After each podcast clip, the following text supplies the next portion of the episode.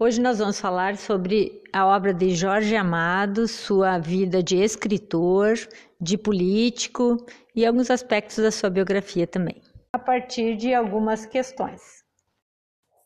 Jorge Amado ingressou na Faculdade de Direito do Rio de Janeiro e se formou advogado. Ele chegou a exercer a profissão ou ele só fez a faculdade mesmo? Em que ano Jorge Amado entrou para a Academia Brasileira de Letras.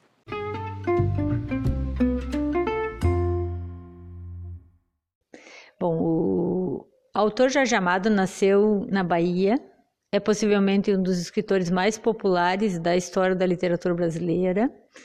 Ele, inclusive, no ano de 2012, é, quando completamos o centenário do seu nascimento, ele foi tema de um dos festivais de cinema, o único festival de cinema que teve documentários em vez de curtas, porque nesse ano de 2012 a gente teve vários centenários a comemorar e ele foi temática de alguns desses documentários.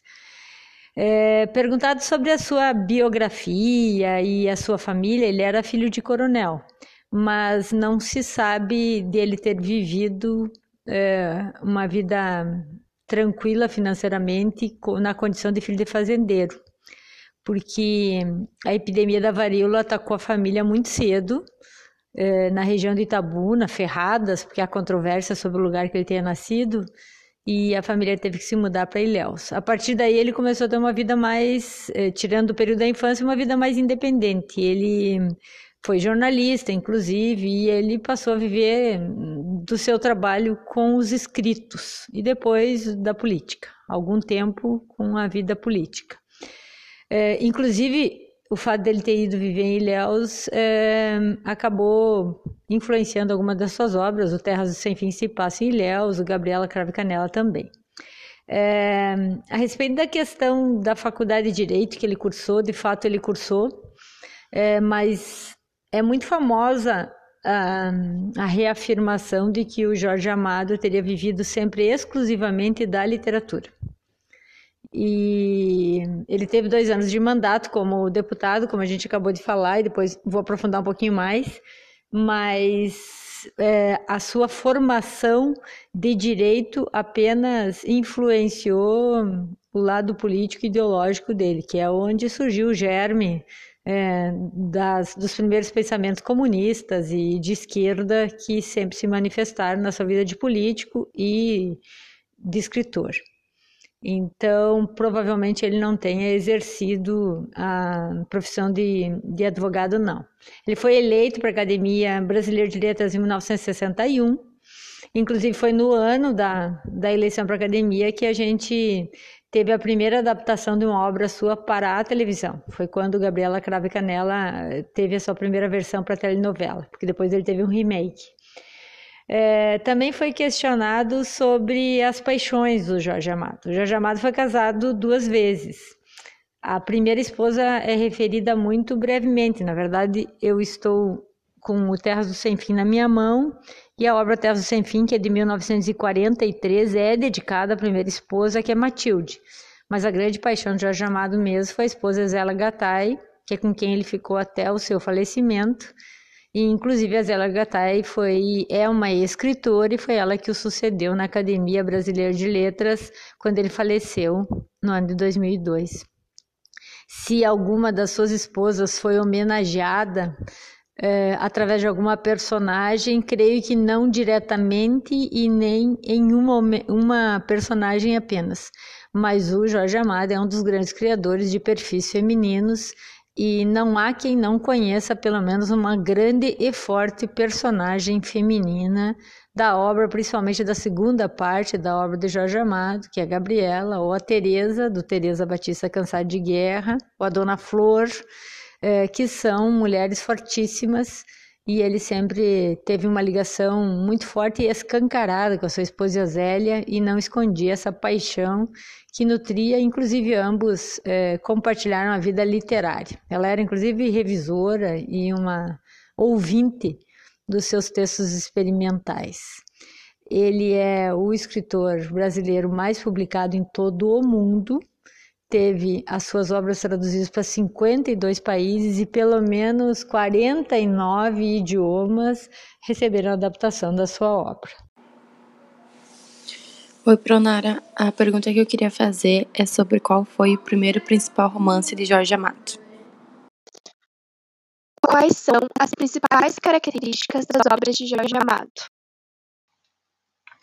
Quantos livros do Jorge Amado viraram adaptações em novelas? Quais são os principais temas das obras do Jorge Amado?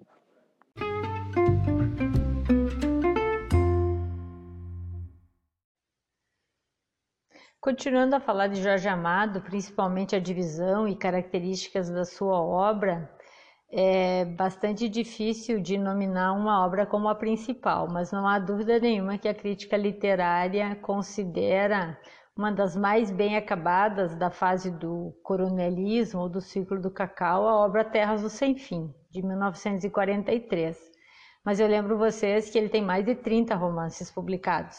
E é claro que todo mundo tem na memória muito mais esses romances que acabaram virando filme ou telenovela, porque eles se consagraram mais na veia popular.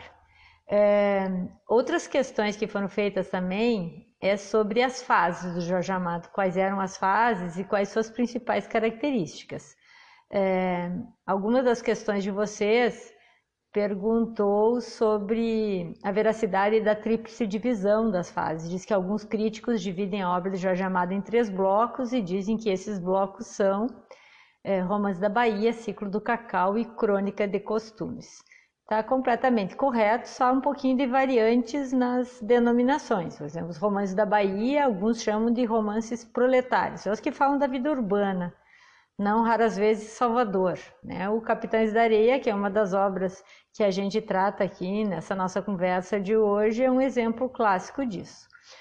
O tipo, típico romance amadiano é o ciclo do cacau, em que ele desenvolveu o que a gente chama de coronelismo, que também é visto em outros escritores do romance de 30, como Érico Veríssimo, só que daí o coronelismo gaúcho, e em romances como José, em autores como José Lins do Rego também. Então, o ciclo do cacau seria, assim, uma fase fortíssima e extremamente crítica, e outro que uns chamam de romances de costumes, crônicas de costumes, outros ainda é, textos líricos, ou até a denominação de romances de mulheres, em que ele fala muito da questão da liberdade, das mulheres baianas, ele tenta traçar um vasto perfil da figura da mulher brasileira, plena de sensualidade, como é o caso de Gabriela Crave Canela.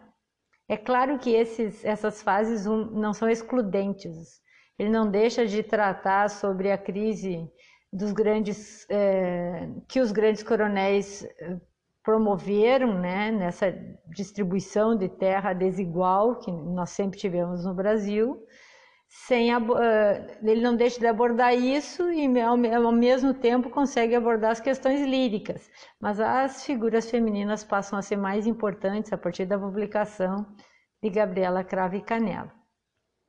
O Terras do Sem Fim é o romance mais referido, como eu disse, pertencente ao ciclo do cacau, é, mas o Gabriela Crave Canela provavelmente então o mais popular.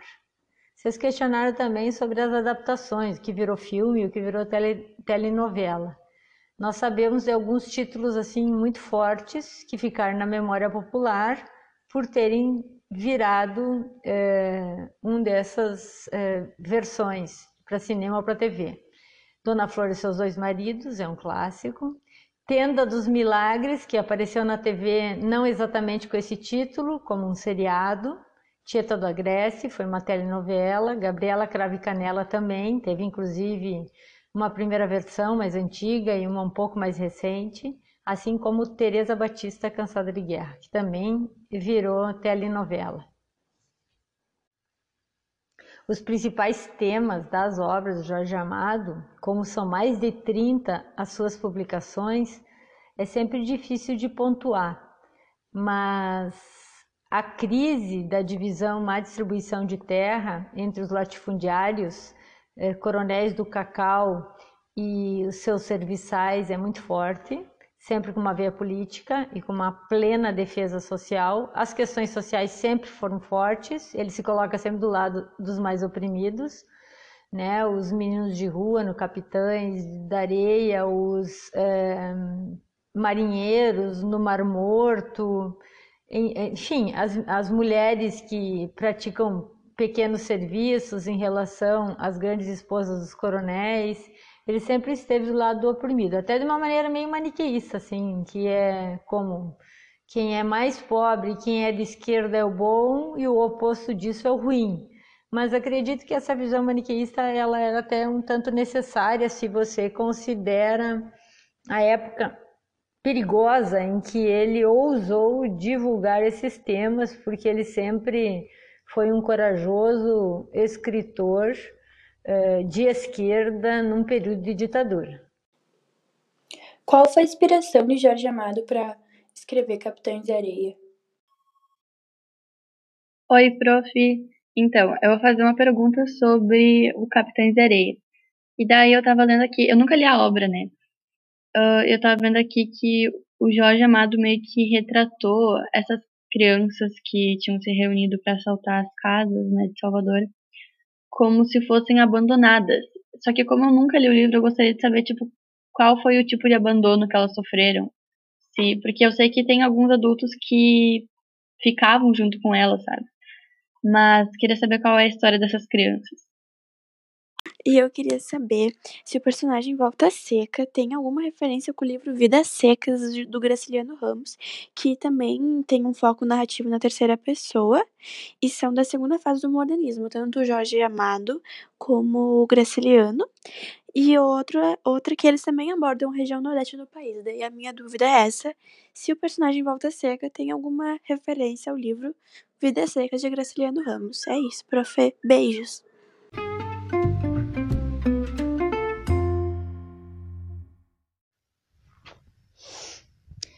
Continuando então, foi questionado sobre mais especificamente que momento histórico se passa essa obra. É reconhecido que ela tem um caráter social muito forte.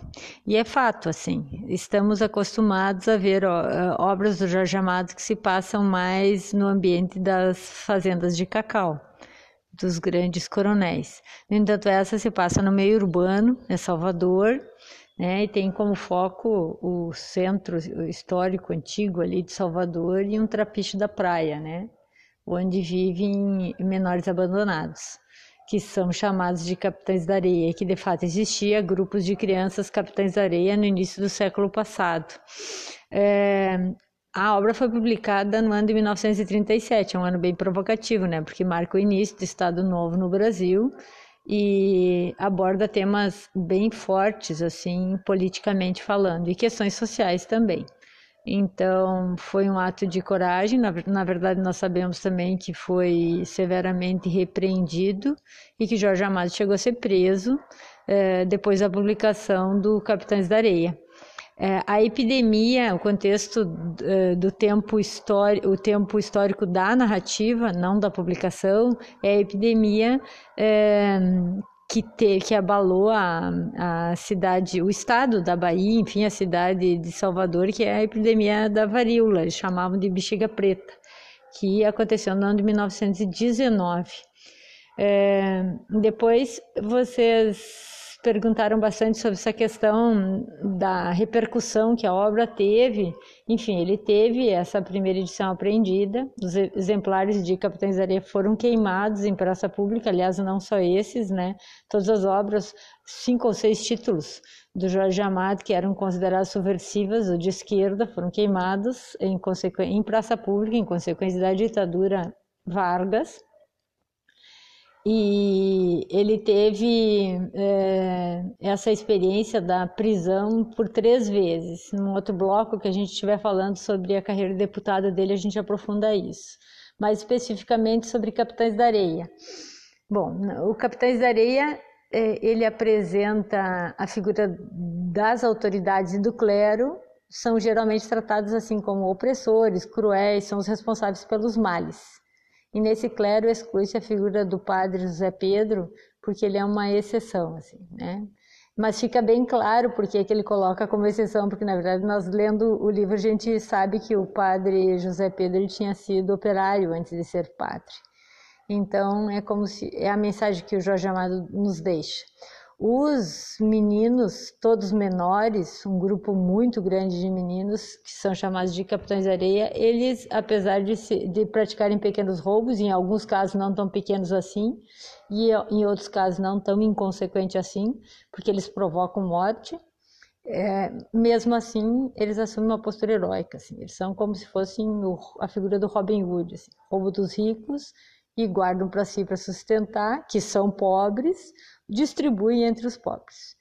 É, vocês também queriam saber que tipo de abandono essas crianças que eram menores abandonadas sofreram. Elas ficaram órfãos por determinadas situações, quase todos muito pobres, ou, ou pela orfandade, ou abandono mesmo, por não, por suas famílias não conseguirem criá-las ou não quererem criá-las, ou elas sofreram abusos, ou sofreram maus tratos, é, ou acabaram fugindo de casa mesmo. Nos meninos que, e uma menina, que são os personagens centrais de Capitães de Areia, são o Pedro Bala, nem todos fica claro como que foram parar ali, mas o Pedro Bala, na verdade, ele tinha um pai que era um articulador político no cais do Porto e foi assassinado. E nós temos também o professor, que tem esse nome porque é um dos poucos que sabe ler, e envolvido com artes, o gato, que são apelidos ou codinomes, enfim, que é esperto, malandrão, mas gosta de ser elegante. O sem pernas fica bem claro que ele foi abandonado e aparece em vários momentos nunca que ele nunca tinha tido uma família. O João Grande, que é, tem uma estatura grande e por isso assusta bastante, é bastante usado em situações que exigem violência, mas ele gosta muito de proteger os outros meninos, talvez até uma proteção física por causa da estatura. O pirulito, que é a denominação de um dos meninos que tem uma veia mais religiosa, né? Ele foi para ali abandonado ou órfão também. Boa Vida é meio malandrão assim, o nome já sugere, né? E é interessante porque fica uma coisa também maniqueísta, porque é ele é malandro, ele é boa vida, ele toca violão. Então é meio que o reforço né, daquela ideia de que o artista não está vinculado a uma profissão. Né? O Volta Seca, esse a gente teria uma ideia de que a mãe dele tinha sido comadre do Lampião, porque ele insistia a dizer que ele era afilhado de Lampião, e quando ele consegue chegar perto da figura de Lampião, ele diz que ele é o Volta Seca, filho da tua comadre, ele diz para Lampião. E a menina adora assim, a gente sabe que os pais morreram, o pai dela e do irmão dela morreram pela, por causa da bexiga, que era como eles chamavam a varíola. Vocês também lembraram que alguns adultos se relacionavam. Na verdade, não temos adultos que vivem no trapiche junto com os menores. É, os adultos que chegam perto do grupo e o lugar que o grupo se instala é escondido, então esses, esses adultos é, sabem que não podem revelar para ninguém, são o padre, como eu já tinha falado antes, ele é protetor, né? E ele acaba indo na contramão do que a lei determina, né? Evidentemente que como eles são contraventores, as crianças, eles não poderiam estar sendo protegidos e a polícia está sempre em calço deles. Então tem o padre José Pedro, que protege, cuida deles. Nós temos uma mãe de santo também, porque essas figuras afro-brasileiras são uma constante nas obras do Jorge Amado, que é a Doninha, e um capoeirista, que é o querido de Deus, que eles chamam. Esse é mais malandrão também, mas ele ensina a capoeira para os meninos que alguns dos meninos e a gente sabe que a capoeira é um jogo, mas pode ser usada também como proteção ou como ataque, enfim. Né? Quando vocês perguntam sobre a inspiração, é, o que se sabe é que o Jorge Amado entrou em contato com algumas cartas é, que foram divulgadas no jornal. Ele trabalhava né, como, um pouco como jornalista também, ou com jornalistas, enfim, se envolvia com jornalistas. E ele teria visto uma manifestação é, sobre um reformatório em Salvador e que era verídica, que fantasiava e deixava de uma maneira poética e bonita o tratamento que os menores sofriam dentro de um reformatório E se sabe que é uma constante, inclusive, infelizmente, na atualidade, que esses reformatórios não reformam praticamente ninguém. Então, ele ficou provocado e acabou. É, a ideia acabou se originando disso, inclusive o início do Capitães da Areia, quem pega para ler e começa a ler uma sequência de cartas. Né? Cartas de um juiz, daí cartas de uma mãe de um menino que te, teria estado no reformatório, manifestação sobre as, as pessoas que têm conhecimento real de como se, se dá a vida dos menores no reformatório. Enfim, a origem seriam essas cartas. E como questão final dessa parte, é, a pergunta sobre o Volta Seca, que é uma das personagens ficcionais ali, que ele diz que é afiliado de Lampião, se ele tem relação com a obra Vidas Secas do Graciliano, diretamente eu diria que não. eu até porque o Graciliano ele não ele não tem muito gosto em colocar a figura do cangaceiro na sua obra. É mais comum dentro do romance de 30 você ver a figura do cangaceiro em obras do José Lins do Rego, como por exemplo a obra Fogo Morto e a obra Menino de Engenho do José Lins, do que do Graciliano.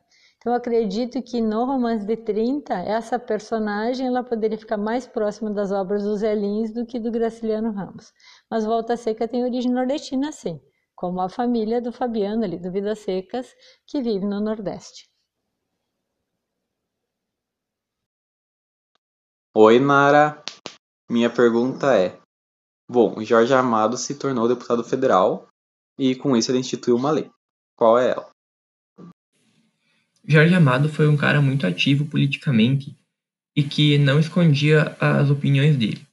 Então eu gostaria de saber como ele expressava essas opiniões nas obras. Hum, será que Jorge Amado sabia que seria preso por causa do seu livro Capitães de Areia e mesmo assim fez correndo risco? Porque o livro Gabriela Cravo e Canela marcou uma nova fase de Jorge Amado e sobre que temas ele tratava nessa fase. Qual é o principal problema social abordado no livro Terras do Sem Fim de Jorge Amado?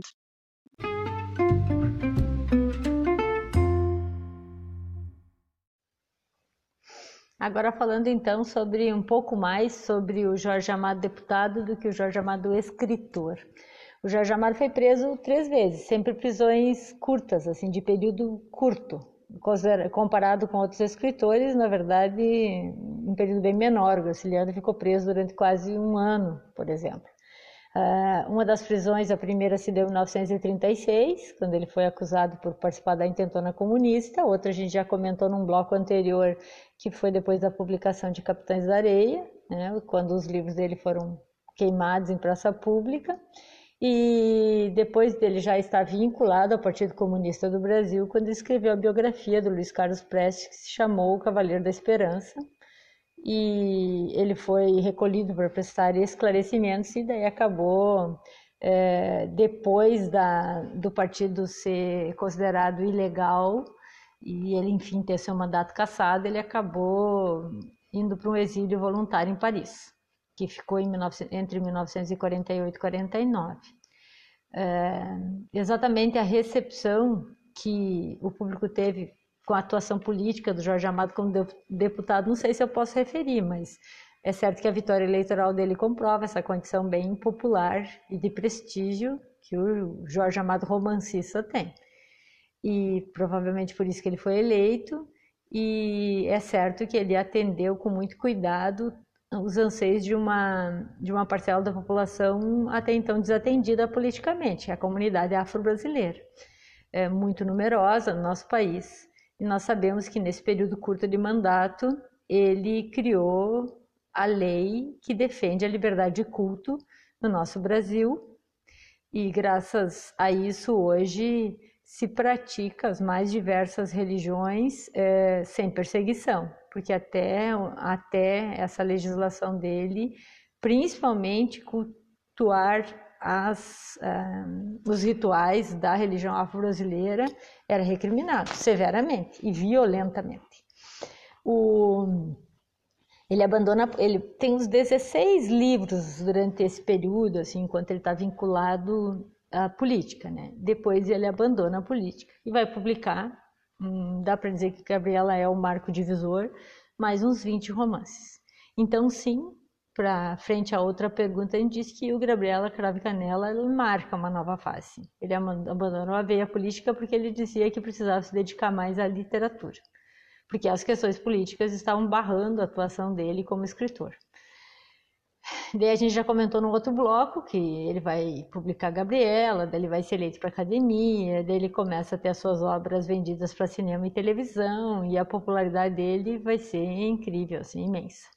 Mas não é uma popularidade que se começa só por causa dessa veia, porque quando ele publicou Terras do Sem Fim, eu estou com meu Terras do Sem Fim na mão, e na página, e ele é de 1943, né? E na página de abertura já diz assim que ele foi traduzido para alemão, búlgaro, chinês, dinamarquês, espanhol, francês, hebreu, holandês, húngaro, yiddish, inglês, italiano, polonês, rumeno, russo, servo, croata, eslovaco, esloveno, sueco, tcheco e turco.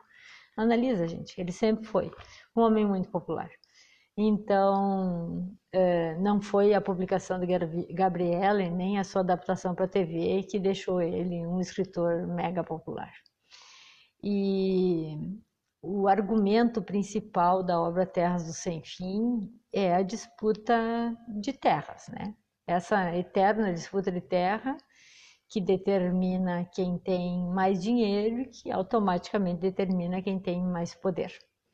Então, é, é, é, essa eterna disputa que, que é o argumento dos, das obras que trata do coronelismo, quem diz, que é o, o cerne central da obra Terra do Sem Fim. E o interessante porque o resultado de quem ganha e quem perde não é a lei, né? é uma outra lei, é uma lei do dinheiro, a lei do poder, ou a lei do poder de fogo que cada um tem é, sem dúvida nenhuma, um escritor fascinante. Foi eleito para a academia, mas não era uma unanimidade entre os teóricos, porque a gente sabe que ele tinha uma linguagem bem simples, em alguns casos chamada de derramada, e até dentre os membros da academia há controvérsia sobre a sua aceitação e o estilo da sua escrita.